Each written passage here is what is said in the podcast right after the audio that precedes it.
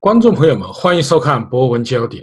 二零一九全国两会正在北京召开。今年的两会，北京城戒备森严，代表所住的宾馆都安上了铁丝网。今年的政府工作报告注焦风险，李克强总理提出的减税让利和六个稳字来应对经济下行风险。三月七日，华为公司宣布，针对美国二零一九财年国防授权法。第八百八十九条合宪性提起诉讼，请求法院判定这一针对华为销售限制的条款违宪。王毅外长三月八日在两会记者会上说：“我们支持相关的企业和个人拿起法律的武器来维护自身权益，不当沉默的羔羊。”就此话题，我们连线专访自由至上主义学者夏一良教授。下面有请夏教授。呃，夏教授，您知道目前两会啊正在召开，那么您对两会有什么评价？我们知道一年一度的两会呢，一个是劳民伤财，再一个呢，很多这个事先定好的调子在会上宣读一下，呃，代表们总是基本上是百分之百的这个夸赞，呃，然后在小组讨论的时候呢，那些代表委员们也都是想突出个人。一个是方面，就是说赞扬本地发展的这个怎么怎么好，然后谈到最后呢，再稍微讲一点现在面临的一些困难，希望政府啊帮助加以解决。这基本上就是每年两会期间的这样的一个主题曲。然后呢，还有不断的一些花絮，比如说一些少数民族委员代表啊，他们穿的打扮的非常的漂亮，就像是来这个参加节日、参加 party 宴会一样。呃，所以这样的情况呢，就是说虽然有中外记者云集。但是每次呢，除了在闭幕的时候的答记者招待会上能问一些稍微有点意思的问题以外，其他机会都很少。在平时问代表和委员，要不就是不敢说话，躲着记者走，尤其是躲着西方记者走，呃，要么呢就是讲假话，讲肉麻的话。啊，你比如说有一些这个代表委员非常的恶心，就是说，呃，人家问到这个习近平任期的时候，那就是希望习近平永远永远这个呃当下去。啊，然后又就什么太伟大了，太伟大了。除了用这样乏味单调的词来表达的话，就没有其他的能够具有说服力的东西。这就说明了这个两会代表的这种参政议政水平实在令人堪忧。尤其是有一个活化石，呃，也可以把它说成是行尸走肉，就是当了这个将近应该是六十多年了吧，当了六十多年人大代表的那个申纪兰，从五十年代初好像是五零年开始还是五几年开始就一直是人大代表。他永远都是投赞成的票。你说这样的这个 呃代表有能够反映人民的意志吗？能够表达人民的心声吗？显然不能。啊，所以呢，这个今年的两会如果要讲跟其他不太一样的地方，就是从去年开始啊，呃，我们感觉到这个氛围就不断的紧张。啊，其实每一年两会呢都动用这个上百万的警力军警啊，包括动用直升飞机，地面上有装甲车，各各种警车、摩托车巡逻。然后呢，基本上是五步一岗，十步一哨，再加上联防联动，就是居委会的那些老大妈带上红袖章都出动了。所以呢，这个确实使得这个老百姓的生活，呃，首都的这个生活交通受到严重的阻碍。我原来在北大任教的时候，有一次到市里边有事情，在半路上，就是因为有这个人大的车队要通过，所以呢，把公共交通阻碍了大概一个多小时。所以这样的情况就是非常呃常见。还有呢，就是把这个一些提供服务的外来劳动力赶回原居地。就比如说这几天说是要开两会了，弄得紧张，就把那些收破烂的、修理的、搞早摊早点摊子的那些人全部赶走。等到这个呃会议结束了，他们陆续又自己又返回。所以这种做法呃非常的恶劣。过去还有过这种强行的把那些外来劳动力压到外地去的情况。呃，所以我们那个院子。就曾经有一段时间，大概两三天或者三四天没有人收垃圾。后来一了解呢，原来是有有这样的一个事情。呃，那么我刚才讲到，就是这两年有些情况不一样的，就是呃，像人民大会堂开会的时候，居然会让军队啊，他当然是找的是军队的仪仗队，陆海空三军仪仗队，呃，这个呃持着枪挥舞着这个呃刀进入到这个呃人民大会堂会议现场。啊，到底是表明军威国威呢，还是说要震慑，或者是从心理上给人大代表政协委员施加压力呢？这是从去年开始就是这样做的。我想今年可能搞不好还会再表演一通。呃，那么就是说，说讲今年有一些跟以往不同的，就是调门低了一点，那就是在政府工作报告里边不再提啊，二零二五中国制造，啊，不再提一带一路，呃，不渲染这些东西，就是过去动不动就是中国要为世界经济以指引方向。那么今年的调门低了一些，不断的提危机，呃，提这个压力，提风险，啊，这个就是看出了这个态度上的一些转变。呃，那个包括李克强。总理在做报告的时候，不停的擦汗啊，承受着很大的心理和精神上的压力。所以呢，我们可以看到这个呃现在的这个情况，一方面李克强跟习近平本来就是同床异梦啊，他们根本就没有什么这个非常共同的理念。所以呢，在这次报告中可以看出，李克强还是试图把中国经济呃拉回到市场经济这样的一个轨道上来，但是他一个人也是力不从心。呃，或者说是习近平也希望做一篇假的文章，给外界发发释释放一个信号，说中国现在还是很重视市场经济的功能。但实际上大家都知道，习近平上台以来的这些年倒行逆施，把原来好好的一个朝着市场经济方向推进的经济，搞得是非常的呃这个四零八落，呃变成了这种呃准市场经济呃准亚准计划经济，或者讲是这个逆市场化的这种方向。所以这个是非常糟糕的一件事儿。那我们看这个接下来，在这个经济增长指标上面，呃，从呃过去的每一年要增加指标，到现在每一年要减降低指标。那么现在呢，就是说下一个年度经济增长率要求呢是在百分之六到百分之六点五之间。那么很可能呢，就是为了保这样的一个呃表面上的数字，就要求各个地方政府就是保六或者保六点五。那么这样的话呢？最终你也能达到那个数字的啊统计的指标，但实际上内在的经济质量和内在的情况，我想肯定会这个一落千丈。这个一落千丈，就现从最近这几个月和这个过去的这一年里边可以看到，就是在贸易方面有明显的这种衰退的迹象，还有跟呃出口贸易相关的一些这个呃产业出现了萎缩，大量的工人失业，所以这个已经。开始显现出这种危机，显现出这种经济的风险。夏教授，您说的已经非常全面啊，从方方面面都点到了。那么我也认真的看了李克强的工作报告，我发现呢，他提出的呃数据啊，或者提出的一些举措还是很具体的。比如说，他提出减税让利和提出六稳，您认为他这些呃这些举措能够缓解中国的经济危机吗？讲减税这个事情呢，讲了很多次，但是税到底能不能减得下来？呃，这个税减下来以后，到底是对谁有利，对谁不利？其实呢，呃，我们知道这个中美贸易谈判里边有关结构性改革，美方就提出过要求中国把这个间接税改成为直接税，这样的话呢，就显得税收透明啊，老百姓这个平时被收了那么多税还不知情，还不了解日常的消费中。日常的这个缴纳的一些费用里边，已经包含了这个政府的暗中的税收，所以这一点呢，就是应该呃积极的朝这个方向去努力。另外呢，其实减税呢，其实主要是减应该减一些这个行政上的，或者是向老百姓强行增加的税，而不是说在商业运行中本身能够产生经济效益的那方面的税。啊，所以呢，你看这个农业税过去是取消了，取消，但是现在呢？又开始重新征收，准备征收这个呃土地利用方面的占有方面的这个税收，这实际上是换汤不换药，又把这个负担又施加到农民身上，啊，所以这种减税呢，假如说你在表面上减一点税，然后呢又换一种形式和名目，用其其他的费的形式，啊，或者其他的这种借口来收税，呃，那就不是用我们税收的名义，但是用其他的名义来收税，那还是一样的道理。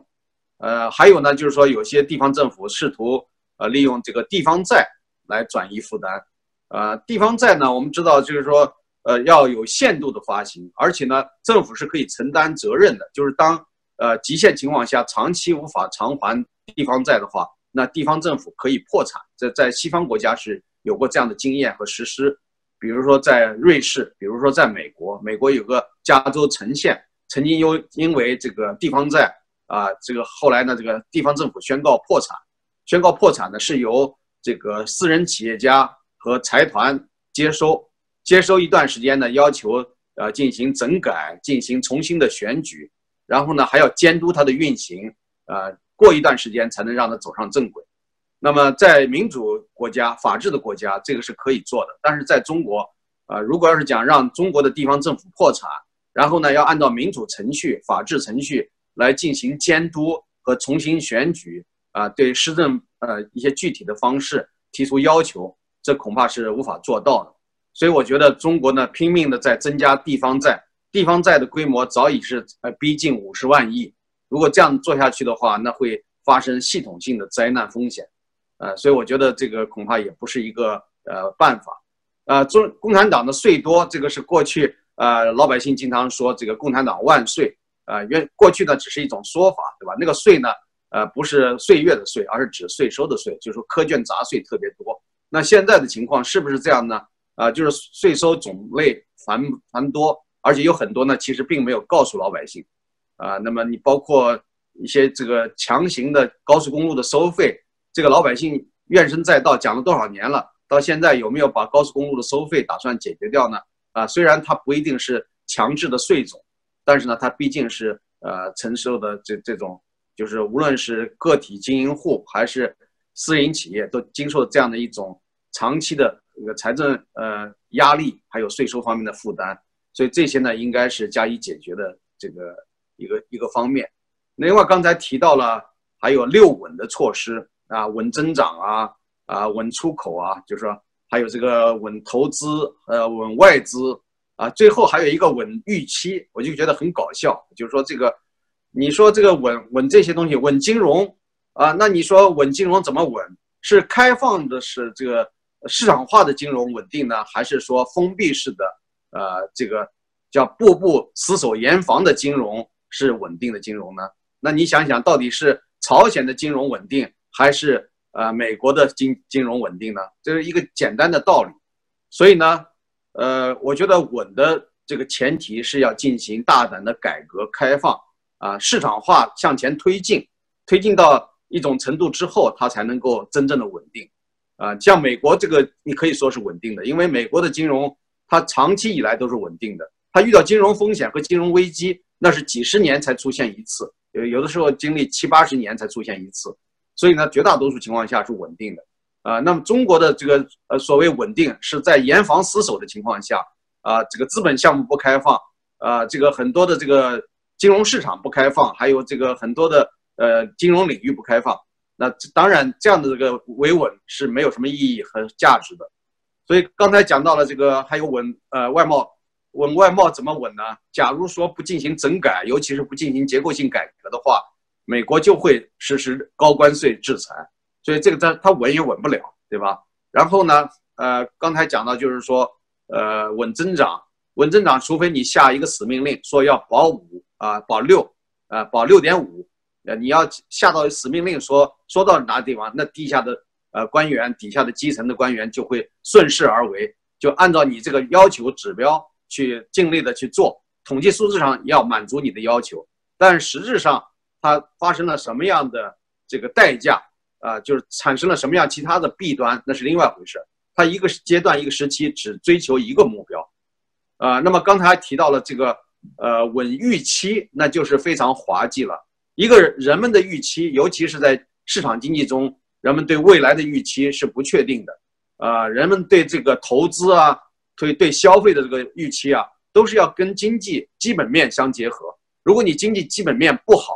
啊，人老百姓怎么可能有稳定的预期呢？为什么现在中国老百姓越来越不敢进行大宗的购买和消费呢？比如说这个房子已经这么高的价格，如果经济形势不好，他们就不会。继续的去购买高房价的房子，啊，也不会去进行奢侈消费，那就是因为对这个未来没有这个确定的信心，所以呢，才嗯，他的预期才不稳定。所以你这个稳怎么能稳得下来？你要求人家稳，人家说我没有这个实力去稳，那你怎么来帮助这个稳呢？对吧？还有刚才说的稳投资，啊，那你整个国家的经济环境恶化，你本来市场经济或者讲准市场经济。但是后来变成了计划经济，那如果是这样的话，有谁愿意到你这儿来投资呢？法治环境也恶劣，没有独立的司法体系，然后经常呢是用行政命令代替司法，那谁敢跟你做生意呢？所以你这个稳投资，呃，也是做不到，外资不敢进来，或者讲进来以后怕出不去，啊，因为他外资在中国挣到的利润也不是轻易的能够把外汇转移出去，呃，这个中国的老百姓啊转移外汇现在就更加危险了，动不动就跟犯罪结合在一起，啊，所以说呢，呃，你这样子的话只能进不能出，就是关起门来打狗，就是基本上人家是投资的话就是肉包子打狗，有去无回，就是这样人家很害怕。那内部怎么投资呢？谁投资啊？内部你国有企业投资往往都是失败的投资，而民营企业如果投资的话，只会增加民营企业的风险。所以民营企业现在能不投资尽量不投资，啊，所以投资你也没办法去稳定它。所以说这种表面上的这种呃行政压力和要求，实际上给底下呢应该说造成了更大的困难、更大的负担，啊，这个这个确实是有很大的，就是说。心理障碍就是，你要是想这个真正的要稳大家的信心的话，应该是更加开放、更加市场化啊。然后呢，呃，这个法治环境能够不断的改善，才能够稳定大家的这些呃，无论是投资的决心啊，还是预期啊，啊，这这些方面，啊，你稳外资，我刚才已经讲了，外资现在都怕你了，都想撤都来不及，那人敢进来吗？啊，当然也不是说绝对没有，你比如像 Tesla。特斯拉还想进啊，跃跃欲试，那就是初生牛犊不怕虎啊。等他到了中国，真正体验了啊，尝到了滋味儿，他是不是还能够继续在中国啊追加投资，继续对中国有信心啊？这个就不好说了。包括呃那个 Facebook 的那个呃查克伯格，对吧？那个查克伯格，呃扎克伯格，他现在呢，呃就是说打算把他的 Facebook 进行改造，成为中国人所用的这种。呃，个人的社交媒体和通讯工具，但是想一想，现在微信已经发展的相当大了，这个非常有基础了。而且微信在目前的功能上来讲，似乎也不亚于 Facebook，只不过微信呢，这个保密性、安全性很差。Facebook 呢，现在在中国可能，呃，一个是无法老百姓无法登录和使用，即使将来允许 Facebook 进入中国了，那到那个时候。除非 Facebook 敞开，让中国政府进行内容的筛查，进行这个监控，到那个时候恐怕也有很多人因为这一点而放弃。所以呢，现在查查克伯格或者扎克伯格，他需要做很大的努力。一方面从技术上去改进，更重要的是如何保证呃这些用户不受中国政府官方呃特别是警方的这种监控，或者是。呃，对这个内容啊，甚至根据这些社交的信息内容来查找啊，或者呃控制公民的这样一种表达权、交流权，呃，这个情况陆续已经体现出来。有很多人因为在微信上发了一些文字，后来就被找去喝茶，这种情况很常见。所以我想这些都是呃让人们无法对中国产生长远稳定预期的一个方面。夏教授，我们也注意到，在这一次政府工作报告中啊，没有提到“二零二五中国制造”，因为这是由以往啊一直在提的。您认为原因是什么呢？呃，一方面呢，因为中国过去呢，就是动不动就那种咄咄逼人，呃，后来居上的那种态势。呃，其实中国不是很多科技发明的原创国，基本上都是或者是呃叫借用。或者是购买人家的这个知识，呃，知识产权的专利，但有很多情况下是没有购买的，是一种窃取。这种窃取的话，当然会引起大家的这种愤怒和不满。所以呢，他在世界上如果推行“中国制造二零二五”的话，大家要严格的来追索知识产权的这种，呃，到底有没有知识产权侵犯的这种情况？如果有的话，要采取国际上通用的规则进行惩罚。啊，这这样的话，使得中国政府意识到这种公开的去炫耀啊，其实有一些这个来路不明或者是明显的盗窃的行为，如果在这样的就大张旗鼓的去宣传的话，会使自己处于非常不利的境地，这是一方面。另外呢，就是说，呃，这二零二五中国制造的话，呃，要看全世界这个反应和接受的程度如何。如果你只是一厢情愿的，就是在世界各个地方去推行。中国制造，其实中国制造到底好在哪里呢？过去我们讲多少年来都是因为劳动力成本有着相对的优势，便宜，所以大家才买你的替代品。如果从做工上，从这个工艺角角度上来讲的话，那世界上最好的，大家公认的，你像瑞典、德国、日本、瑞士这样一些国家，才是真正制造业的这种呃精益求精的表率。而中国制造过去给人感觉就是一种经不起长期考验的，只是有短期效用的这样的一种廉价品。那如果要讲中国制造二零二五，真的是能够让中国制造上一个、两个甚至更多的台阶，呃，让中国的产品将来成为。精工制造的一种这种象征，那当然是一件好事情。但是在目前的国家战略、国家补贴，还有国家导向在这么多的这个外压的这个力量下，啊，这些企业到底能不能达到这个目标？我想绝大多数人都是持怀疑态度，啊，因为你这种不是呃市场经济的这种通行的路子，而是想走捷径，呃，想想这个投机这种情况呢？要想成功，它的概率是非常低的，呃，那我们就讲这个二零二五啊，这个这这个指标性的，好像你说这个德国啊、呃、瑞士、日本、呃、瑞士，他们这些国家有没有提出要用十年、二十年的时间，要怎么样怎么样，要把自己的这个制造计划推行到全世界或者怎么样？有没有这样的说说法呢？没有吧？呃，美国也没有。所以呢，为什么市场经济国家大家都是持之以恒、长期的？朝着最好、朝着更好的方向去努力，而不用搞这种宣传式的、阶段式目标的啊，好像大张旗鼓的要求在几年要上一个台阶啊，这种做法呢，其实是一种拔苗助长的做法，也就是说有一种虚荣心啊，动不动就想缩短这个进程。人家用一百年的时间，中国经常炫耀说我们用十年的时间就可以达到人家一百年时间的高度，事实上是不可能的。因为其他任何一个国家，它也不是说饭桶窝囊废，人家为什么要花费一百年时间？人家一百年里边，呃，究竟形成了哪些重要的思想传统和规范？这个都是中国人没有真正加以思考和加以吸收的东西。难道这一百年就是白白浪费掉的一百年吗？啊，你十年时间能达到人家一百年时间的，你到底是看哪些东西？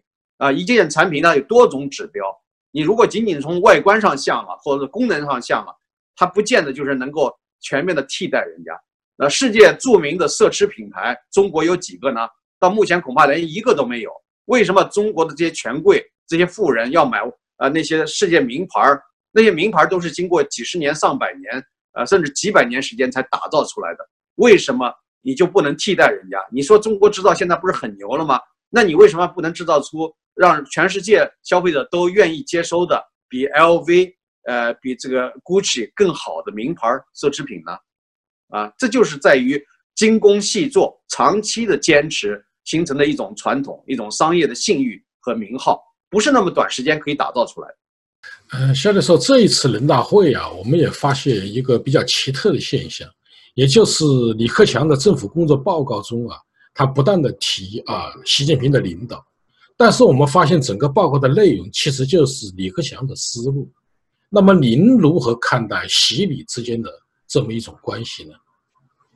呃，他们俩的关系非常的呃不融洽，这个是从表面上都能看得出来。你看两会期间，呃，他们之间有什么互动吗？有什么这个眼神交流吗？有什么这种会心的一笑或者默契吗？都没有。两个人一看就是，呃，就是眼从眼睛看，从心理上来看，都是貌合神离。呃，根本不是一条心的，呃，当然你说这个政府工作报告里面完全是李克强的想法，其实也不现实，肯定也是双方这种呃，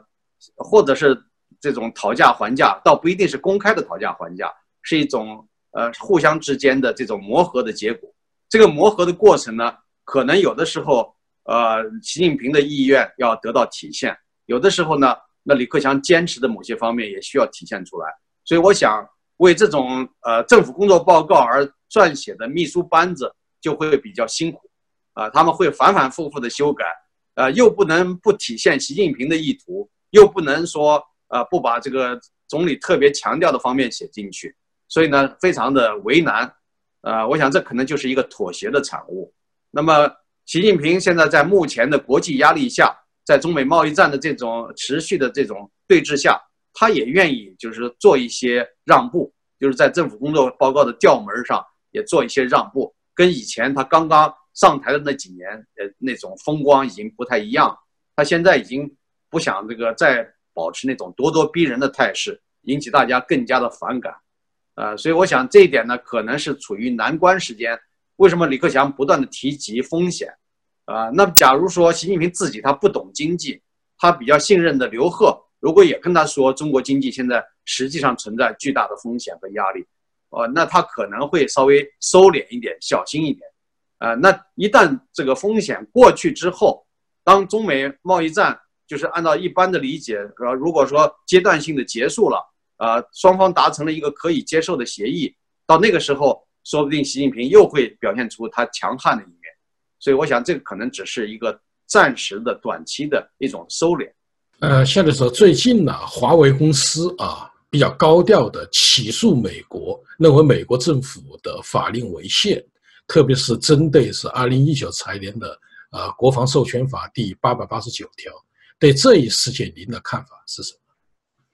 其实中国一些官方媒体啊，包括。中共在海外的一些外宣媒体都用了“绝地反击”这样一个呃成语来形容。什么叫绝地啊？就已经被逼到绝境了，然后呢反扑一下，这叫绝地反击。呃，实际上他已经是走投无路了，感到这个困境。呃，在这种困境下，这个就等于是冒死一搏吧。呃，不管怎么样，能不能打赢官司，至少在态势上，在声势上，给人感觉他还是呃有这样的一种回击的勇气。所以很多人开始这个夸赞华为，呃，但是实际上我们看到，这个无论是在加拿大还是在美国，他这种这个告的话，最终的这个结局应当是呃胜算概率非常低，不太可能赢，呃，那么但是这样做一下的话，给人感觉好像他自己还认为自己有理，但实际上谁都知道他们内心是空虚的。比如说这个华为这么多年来的这种对技术方面的盗窃，呃，然后做了一些违规的事情。违反美国这个禁止向伊朗提供援助的这个禁令，啊，跟这个伊朗方面进行合作，还有在金融啊，就是银行这个系统里边做了很多欺诈的活动，啊，违规的活动，啊，包括这个违背美国相关的法律。所以现在呢，如果引渡到美国的话，就会根据法律程序来进行审判，啊，如果要是一切都是查证如实的话，那孟晚舟可能要在狱中度过几十年的时间，啊，这是呃目前的这样一个。基本的态势，他要想扭转这种基这个态势呢，是相当的困难。而且华为前一段时间非常的紧张，不断的做外部公关，呃，希望能够改善华为的形象，呃，甚至准备这个邀请这个国际著名的媒体给他们提供机票，呃，吃住。但是后来被国际媒体拒绝，认为是有贿赂之嫌。所以呢，后来他们又改变了方略，呃，现在呢就是想挖一些世界。著名媒体的记者、资深媒体人到华为公司作为公关团队。现在他们这个公关团队有几十人之多，而且据说开到的这个薪酬可以年薪二十万美元。对一个普通的记者、媒体人来说，这个还是很有诱惑力的。但是到现在为止，没有听说哪一个著名外国媒体的人、记者呃跳槽到这个华为去做这样的事情。还有呢，就是华为前一段时间的那个态势，呃，那种口吻呢是比较小心的，但是现在呢。马上又开始张扬起来了，就是更加的呃，就是说强悍。这个强悍的背后可能有中国官方的受益和支持，包括中国外交部一直在替华为这个辩护，并且越来越多的用国家的力量来施加压力，对加拿大采取了多方面的报复措施。除了逮捕多名加拿大人以外，现在又把这个呃他们提指控的加拿大两位这个外交官。呃，说成是这个呃实施了间谍活动，要加以判刑，所以这些做法呢，其实只会让中国的外部形象更加糟糕，尤其是在加拿大是经过几十年的这种呃精心的维护，这个产生的这种友谊基础还是蛮雄厚的。因为加拿大是最早承认中国的国家之一，而且过去几十年加拿大对中国都是特别的友善。当年在一九八七年。呃，我能够到加拿大去学习，呃，访问，那时候的经费是由加拿大国际发展署提供的，呃，加拿大国际发展署简称叫 CEDA，呃，那么 CEDA 为什么提供这些钱呢？是因为当加拿大感觉到自己有贸易盈余的时候，贸易顺差的时候，就把这个钱拿出来，呃，为中国培养一些管理方面的人才，就是经济和管理方面的呃人才。所以这样的话，你可以看出一个大国的风度。当他得利的时候，他会把这些利益返还给那个发展中的国家，然后帮助他在经济上、技术上、管理上进行提高，这是非常了不起的一种做法。除了我当年在加拿大接受这种优厚的呃待遇和培训之外，呃，我为什么讲优厚的待遇和培训呢？当时中国留学生派到加拿大去学习的话，官方给的经费是一个月四百五十加元，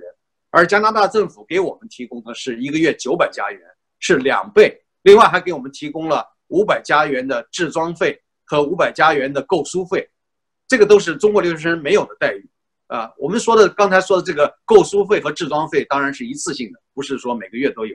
但是就这样的话，就我们是待遇非常优厚的。另外呢，我们回国之后，又中加拿大政府帮助我们建立了一个呃中加两国合作的管理发展研究中心。我在那个研究中心工作了一段时间，担任研究开开发部的主任。所以这一切都说明了加拿大真的是无私的，呃，这个在帮助一个非常就落后，当时在那时候啊，中国还是相当落后的啊发展中国家。那么中国现在这么多年来有大量的贸易盈余，那么中国对这个这些发达国家。或者对它有贸易顺差的这些国家又做了哪些我上面说到的这些事情呢？因为我刚才讲的其实不止加拿大一个国家，在八十年代，日本有一个著名的黑字环流计划。什么叫黑字环流？就是贸易盈余、贸易顺差是用黑字来标注的，贸易赤字用红字来表示。所以当日本跟中国的贸易出现了盈余的时候，呃，日本政府出钱吸收大量的。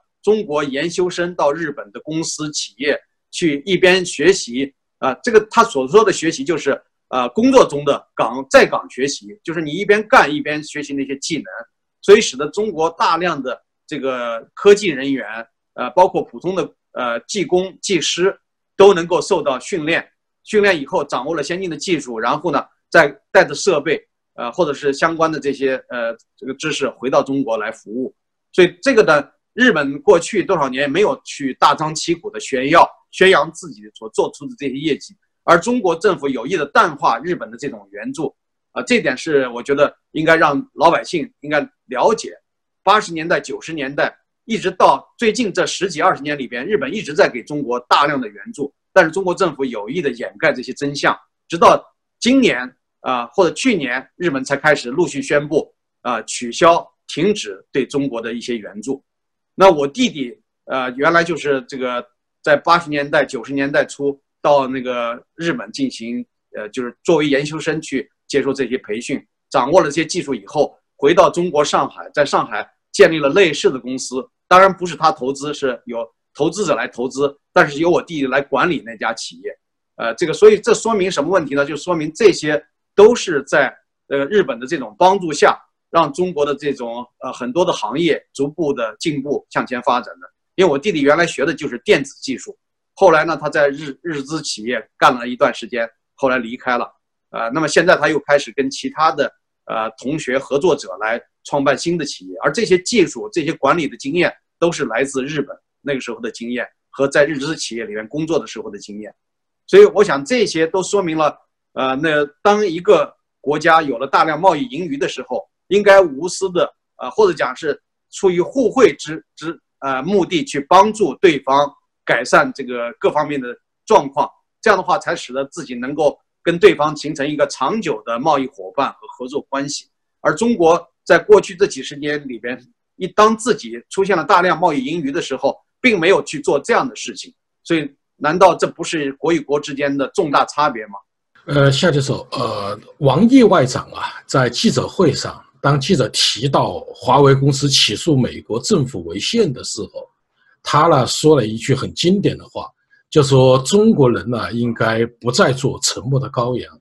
这个话一说出来了，在网络上引起了很多网友的反响。他们认为，呃，不是华为的问题，而是中国人现在确实不应该再做沉默的羔羊了。花絮，您的看法是什么？呃，这个说法太夸张。中国不要说今天了，中国什么时候曾做过沉默的羔羊？呃，按照过去中国人喜欢引用的一句话，说是拿破仑说过，中国啊乃至整个东亚都是睡狮，啊，就是说是一个强悍的狮子，只不过暂时在睡眠之中，一旦他们醒来，将是呃非常勇猛啊，就是让世界感到震惊的。所以中国人很喜欢用这个“东亚碎尸”这样的一个称呼来这个说自己啊。那过去的说法是一九四九年，呃，这个中国人民站起来了，然后呢，东亚碎尸开始苏醒了。但是呢，从一九四九年之后的几十年，中国的内乱、互相的迫害、残杀，这个碎尸到底多么厉害，只是中国人自己知道啊。中国人自己长寿了，遭受了这个东亚碎尸的这这种呃暴虐，但是对呃西方国家并没有造成什么威慑。那么一直到现在，当中国经济在西方的帮助下，在西方的不断的援助下，终于开始慢慢强大起来了。那这个时候呢，要表现出这个呃东亚碎尸的这种啊凶恶的一面啊，不断的推行“一带一路”扩张战略，不断的进行文化入侵和渗透，呃，这种做法呢。也遭到了各国的抵制，比如说孔子学院，最近这段时期里边，在世界各个地方遭到了强烈的抵制，很多地方都宣布不再跟孔子学院合作，啊，甚至呃，连这个东京的呃，这个我们知道日本东京大学过去接受这个华为的一些捐款，现在东京大学宣布不再接受华为的捐款，啊，所以说这些情况呢，都可以看出你这个碎尸啊，还是说你你说不当沉默的羔羊。什么时候中国是羔羊了？当中国强悍的时候，中国会侵侵略，会占有其他的呃周边的土地，呃，那么即使在挨打的时候，他也不是说不说话啊，只不过呢就是用其他的方式来表示而已。所以呢，中国在二战结束的时候，代表这个战胜国啊，这个参参参战国，那么中国也是在联合国宪章上，就是起草人发发起国上面签了字，呃，这个就不是税。不是这个沉默的羔羊啊！中国在国际舞台上也一直在发声啊，呃，包括从一九七四年恢复联合国席位之后，中国一直在联合国呃讲台上面发出自己的声音，这怎么能是沉默的羔羊呢？只不过你发出的声音非常的奇怪，让人感觉不正常。那时候动不动就是是跟亚非拉的一些穷国绑在一起，然后呢，呃，对发达国家进行一些挑战，啊，那个过去呢挑战往往都是只是声势上。做到，但是实质上没有什么作用。但是最近这些年，当中国成为联合国安理会跟俄罗斯密切的合作，动不动就投弃权票、否决票，使得这个国际上一些比较好的提案难以在联合国安理会上得以通过。所以这样的时候，你怎么是沉默的羔羊呢？你这有的时候就是助纣为虐的，这个这狼狈为奸，那可能你就是个狈。你如果不是狼的话，也是狈啊，对吧？如果是俄罗斯是狼。那你至少跟俄罗斯那么密切合作，你就是狈就是狼狈为奸嘛，是吧？所以说这个根本不是沉默的羔羊，中国从来也没有当过沉默的羔羊。呃，夏教授有几个实时热点呢，想请您点评一下。呃，第一个呢，就是美国驻华大使叫布兰斯塔尔塔德，他表示呢，就是说，呃，中美双方啊，呃，似乎都并不急于签订协议。有评论认为呢。呃，川普跟习近平的峰会也可能会有变化，您的看法是什么？嗯，现现在我们看到这个创普由于国内的政治压力啊，由于各个方面的一些情绪，呃，他跟朝鲜的谈判是不成功的，没有达到预期的目标，跟中国的这种贸易战也没有达到预期的目标，所以他现在基基本上呢，就是应该做了某种程度的妥协和退让，啊，至少在时间上。啊，变成了一个没有限期的向后延伸。呃，虽然讲三月底的胡海山庄会议，呃，会见可能会跟习近平达成某种协议，但是这种协议我相信不会根本解决这些问题，因为呃，美方要求的结构性改革的这些要求啊，中方不可能完全达到。呃，然后呢，可能为了阶段性的目标，尤其是面临二零二零年总统大选，川普呢急于拿到成绩单。啊，可能也不会在一些关键问题上跟中国较劲，所以我认为这个或者是呃，胡海山庄的会谈只是一个呃私人之间的呃友好氛围的体现，但是并不一定能达成实质性的贸易协定，或者说即使达成贸易协定，也只是一个暂时的阶段性的呃妥协的产物，呃不没有这么多高的期待，所以现在呢，美国的相关方面可能已经开始释放呃这种信号。就是说，大家不要有太高的期望，我我觉得是目前状态是这样一个状态。呃，现在时候现在有一些媒体报道，就是啊，川金会以后啊，呃，目前金正恩又在恢复一些核设施，并且呢，从卫星的一些拍摄，呃，图片来显示，可能朝鲜近期又要会发射新的导弹。您的看法是什么？其实根据呃美国的情报部门的监测，呃，朝鲜完全没有，就是过去从来也没有完全消除这些核设施。呃，核试验啊，或者先进武器导弹的实验也没有真正停止，只不过呢，就是那一段时间相对收敛一点、隐秘一点，但是仍然被美国情报部门所掌握。但是现在呢，既然会谈没有成功，他们就可能就没有像以前那么顾忌了，反而加快了对核武器的或者导弹的实验。那么这种做法呢，确实是违背了这个过去多年来呃国际上对他的期待。然后呢，美国这个前面的努力也付之东流，所以现在非常危险的一个情况就是什么时候朝鲜能够达到它的这个长程的远程的导弹可以打到美国东部，一直打到华盛顿、纽约这样的城市，而且是技术上能够达到比较稳定和成熟的阶段。呃，过去的说法是通过半年到一年左右的时间就可以实现，那现在这个时间已经过去了，那有可能呃，朝鲜在中国和呃，俄罗斯的帮助下，能够达到这样一种技术水平，所以这样的话会造成新的威胁。也就是说，当朝鲜呃自信自己的军事打击力量可以直接打入美国心脏，那到那个时候，他比如说战略目标锁定五角大楼、锁定纽约这些重要的城市的时候，那么那个时候他说话态度又会不一样。所以这个叫养虎为患。养虎为患呢，当然主要责任在中国和俄罗斯身上。但是美国方面呢，呃，没有把握好时机，没有下定决心，呃，清除一些呃目标。包括过去中国方面虽然一直在做斡旋工作，但是美国呢，过去一开始是寄希望于中国，但是后来呢，发现呃，这种呃希望落空了之后呢，就是采取了更加强硬的这种态度。但是美国军方呢，一开始呢是希望采取一些军事行动，甚至过去历史上。啊，不是说很远的历史了，就是说过去有过中央情报局跟韩国方面去研究，派这个类似于海豹突击队突袭的形式来解决朝鲜金正恩统治集团，啊，但是现在呢，就是说，呃，这种信心和决心啊，随着军方的这种不断的换人，呃，他们很多的想法跟川普越来越不一致，啊，所以呢，感觉到这种可能性是很低的，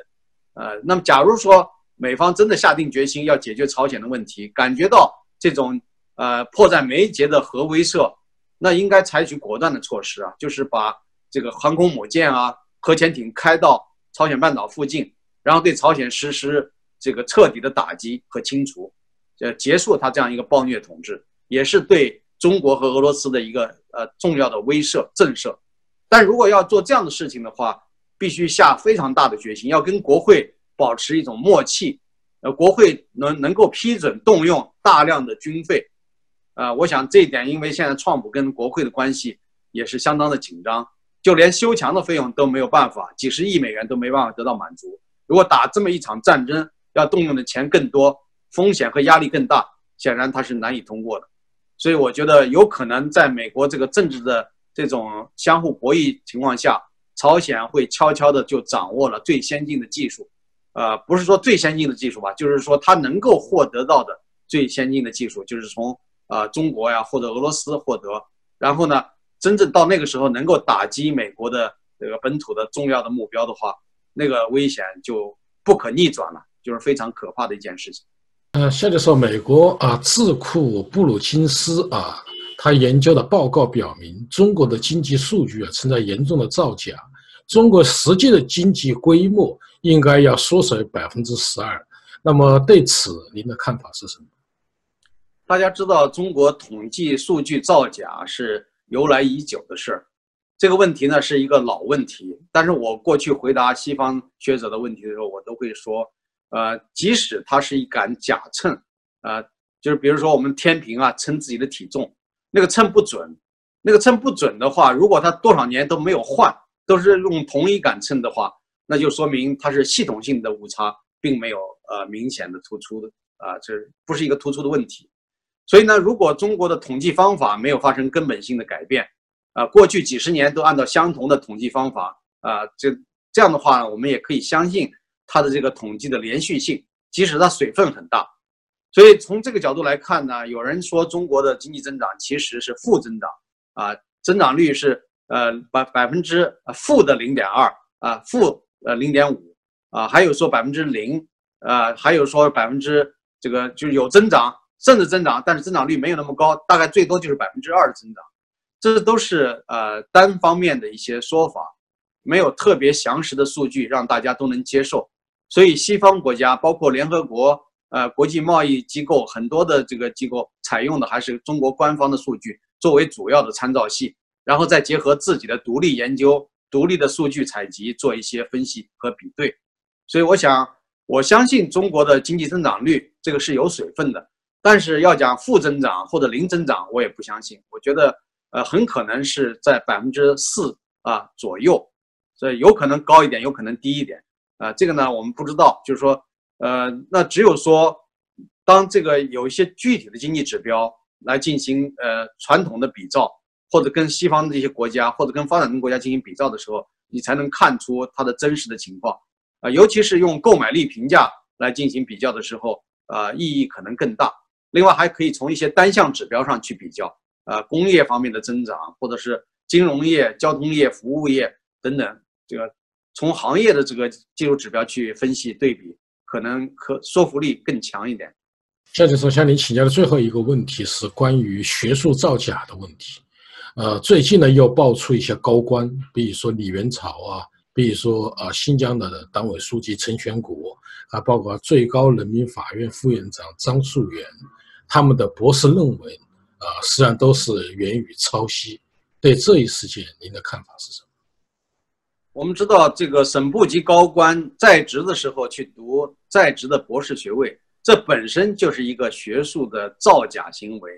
啊，因为我们知道这些高官本来就没有雄厚的这个基础，没没有这种知识的教育的这个程度来这个完成博士学位，呃，有的人连本科都没有上过一个像样的本科，那他怎么能够完成博士学位呢？呃，还有很多是跨学科的，完全没有这种知识基础。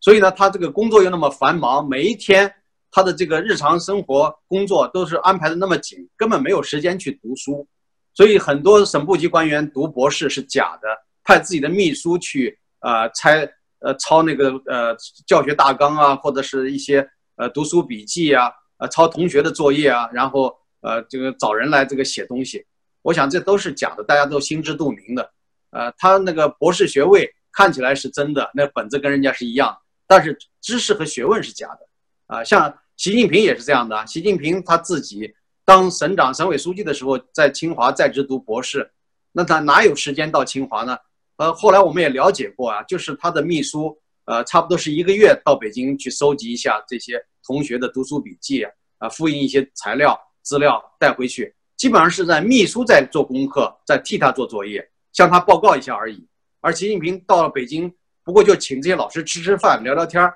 哪有什么时间做学问呢？啊？所以说这个本来就是假的。这次这个打假没有把习近平这个说出来，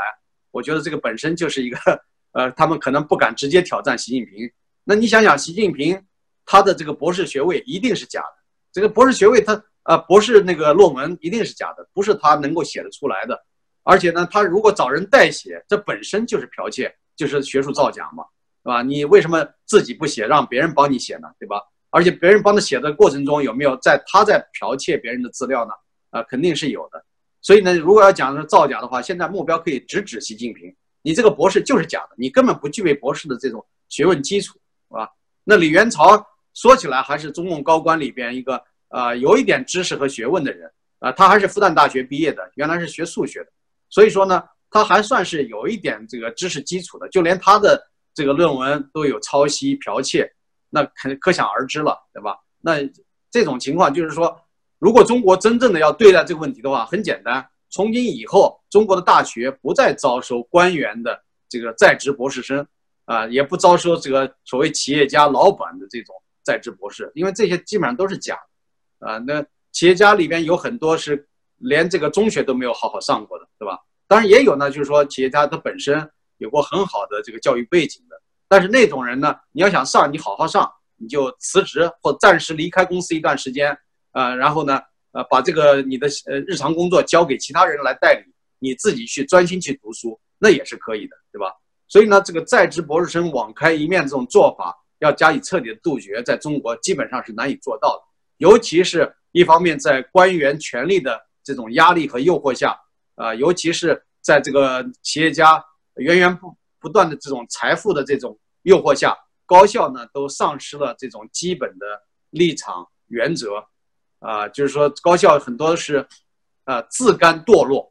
啊。就连北大清华都是没有办法保全名节，那其他的很多的学校都是非常烂烂，就滥竽充数的人特别多，啊，那这样的这个学校还叫什么像样的这个大学吗？啊，大学本来应该是一个精神家园，对吧？能够是呃人类产生新的产品、知识产品的这个呃聚集地，但是最后呢，跟铜臭、跟这个权力腐败搅和在一起，权钱交易、权色交易。啊，利益互换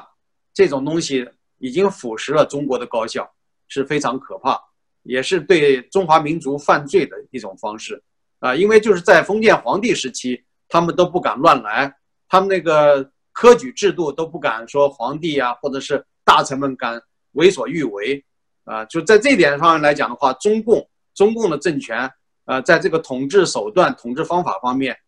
都比不上封建时期的那个皇帝啊。这个这个做法非常的，就是说离谱，没有底线。